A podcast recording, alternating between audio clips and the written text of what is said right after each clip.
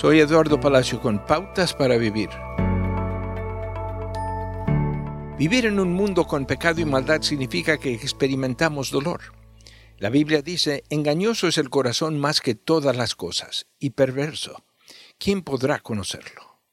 Los corazones malvados y engañosos producen malas acciones y los seguidores de Jesús a menudo también sienten los efectos de esas acciones. El hecho de que Satanás tenga algún poder en la tierra contribuye a vivir en una atmósfera de sufrimiento. A veces nuestro dolor es el resultado de nuestro propio pecado. En otras ocasiones sentimos dolor por los pecados de los demás.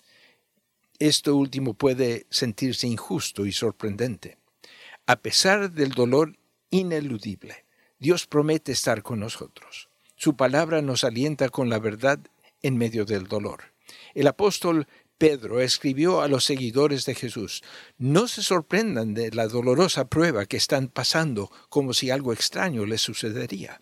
Pedro continúa diciendo que nuestro sufrimiento nos hace socios de Cristo en su sufrimiento, y debido a que compartimos su corazón quebrantado, también compartiremos su gozo cuando su gloria sea revelada.